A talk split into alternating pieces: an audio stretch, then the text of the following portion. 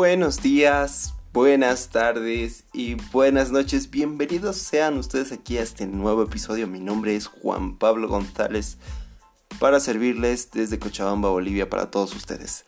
El tema de hoy que quiero abarcar son lo que sigue en la historia de la filosofía que son los sofistas que aproximadamente en el siglo V a.C., cuando Grecia sale victoriosa de una guerra contra los persas, más o menos esto en Atenas, eh, es convertida en una ciudad, en un estado, y se vuelve el santuario de la cultura helénica y el centro de la civilización del mundo hasta ese entonces conocido.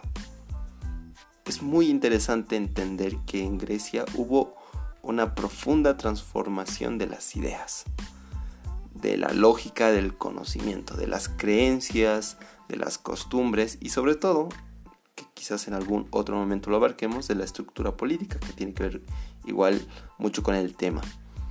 Tanto que entre los mismos griegos, con la relación que tenían con los demás, entre las ciudades y estados, se daba una transformación que deja así la interpretación empírica de la naturaleza y entre una época de la reflexión crítica y racional. En este contexto que surge el grupo del señor mencionado, o bueno, de los señores llamados sofistas, son los que se interesan en un punto muy interesante que son las cosmologías. Además de la antropología, y de las funciones dentro de la sociedad y el Estado para su reflexión filosófica. Pero ¿quiénes fueron los sofistas? A ver, Juanpi. El concepto se entendió en diversas formas a lo largo de la historia. Es decir, muchas veces se creía que los sofistas eran considerados como un sabio, gracias a sus conocimientos, a que podían educar a la gente, pero también había este punto de que los sofías los sofistas en este sentido incluso aconsejaban a los dirigentes y les enseñaban cómo podían influir en la población. Estamos hablando del sentido político. Por lo tanto, el término sofista procede del vocablo latín sofista, aunque de origen etimológico, viene a ser lejano de la lengua griega sofos, que significa sabio. Otro punto es que también se conoce como el sofista al experto en retórica, que en la antigua Grecia se dedicaba a la enseñanza del sentido de las palabras y cómo aplicarlas en debates públicos.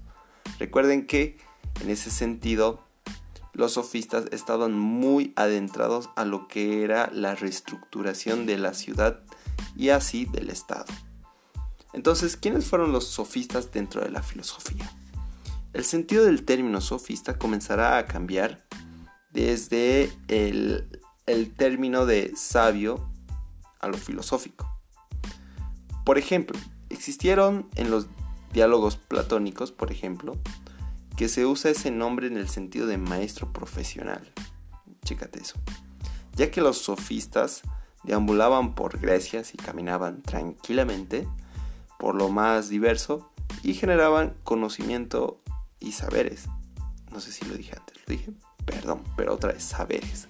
Es muy importante que recuerden esto porque los sofistas van a ser esos maestros que van a enseñar el conocimiento que tenían en esa época a las personas que vivían en, ese lugar, que sería Grecia. Lo más interesante es cómo se generaba la divulgación del conocimiento.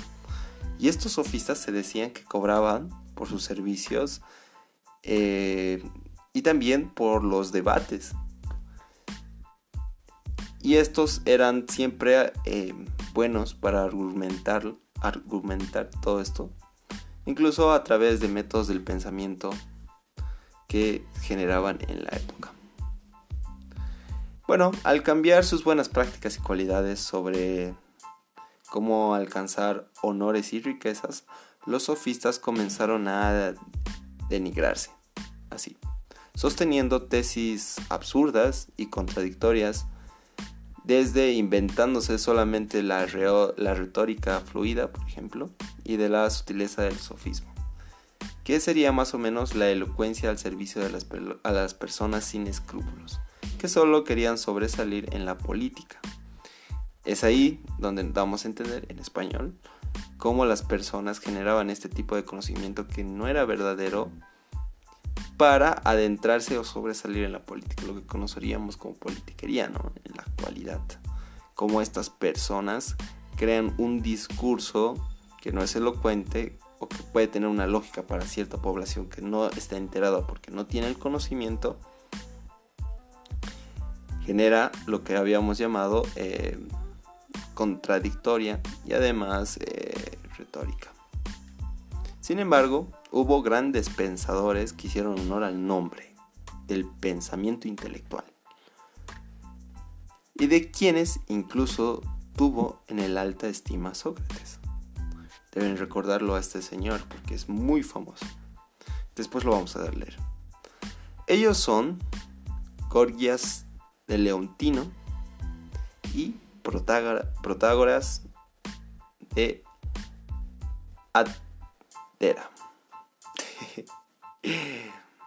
Pero sigamos.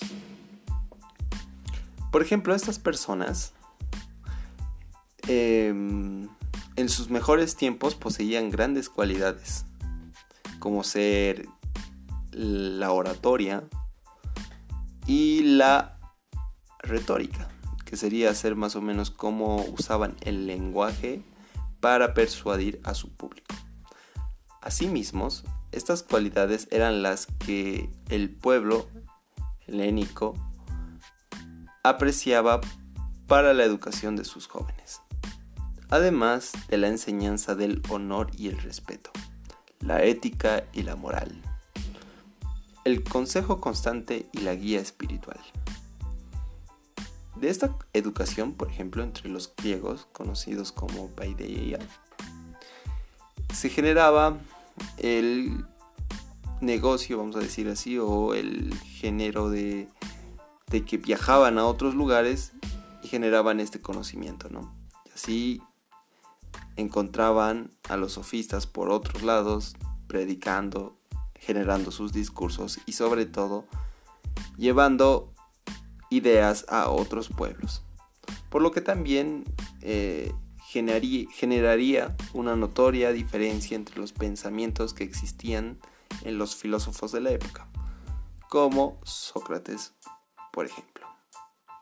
Es decir, que estas personas, gracias al discurso que tenían del conocimiento, tienen la idea de exportar estos conocimientos a otros lugares.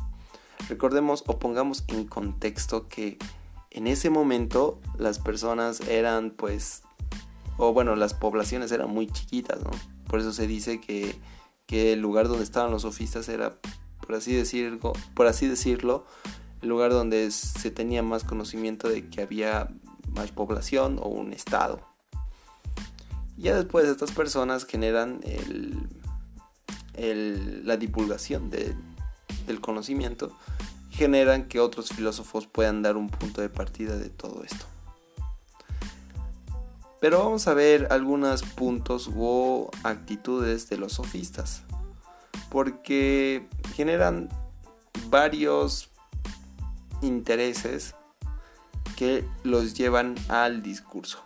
Uno de estos es el pragmatismo, que solo se enseñaba lo útil para las polis demócratas es decir, la retórica al hablar en público, la gramática al escribir correctamente y eh, el debate para ganar discusiones.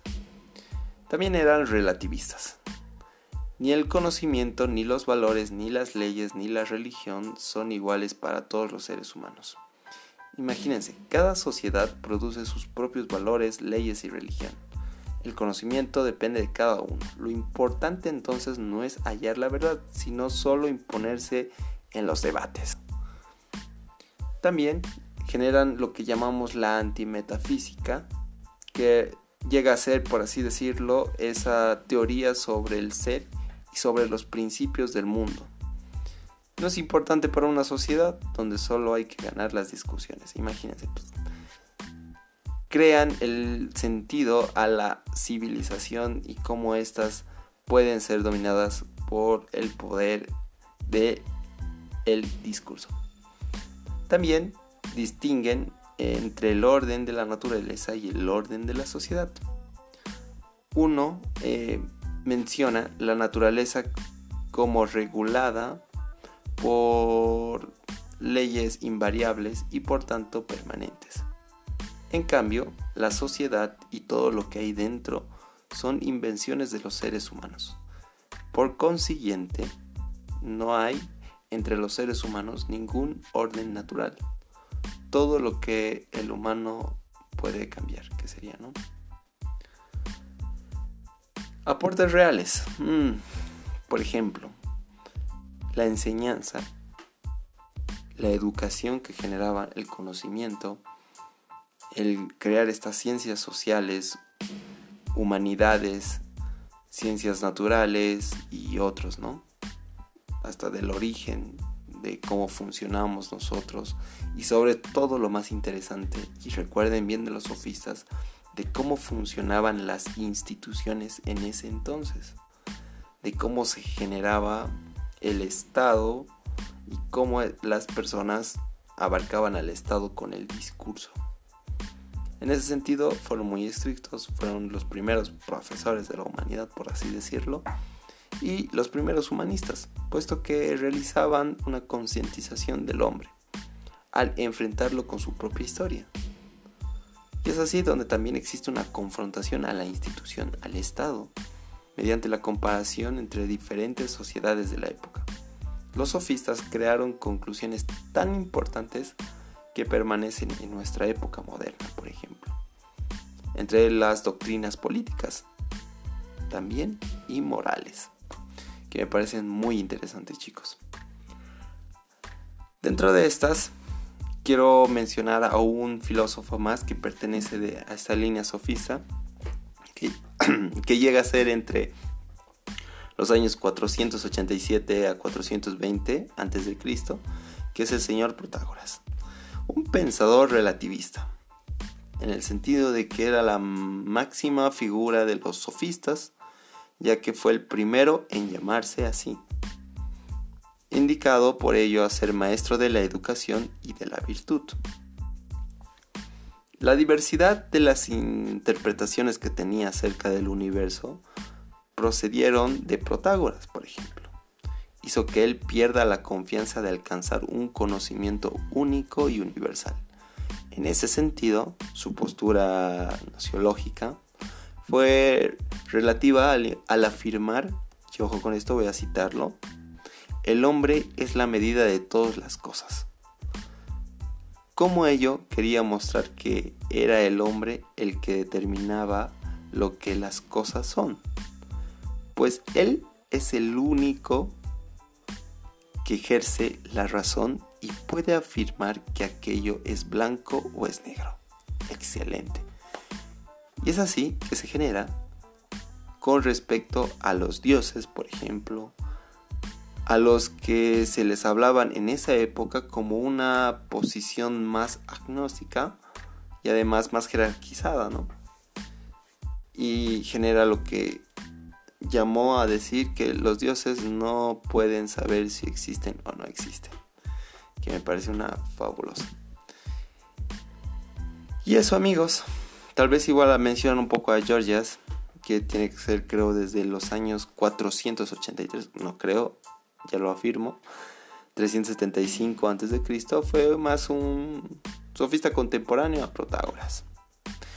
Y ya ahí generando un poco su teoría de del que lo podemos ver en otra oportunidad, pero tiene que ir ya más hacia otro tema, y sobre todo hacia el discurso o lo metafísico, que lo lleva gracias a Platón y Aristóteles en su doctrina, ¿no? O bueno, que será retomado después por Platón y Aristóteles. Y así amigos, em, se genera lo que llamamos los sofistas. Entonces, ¿qué, qué rescatamos acá?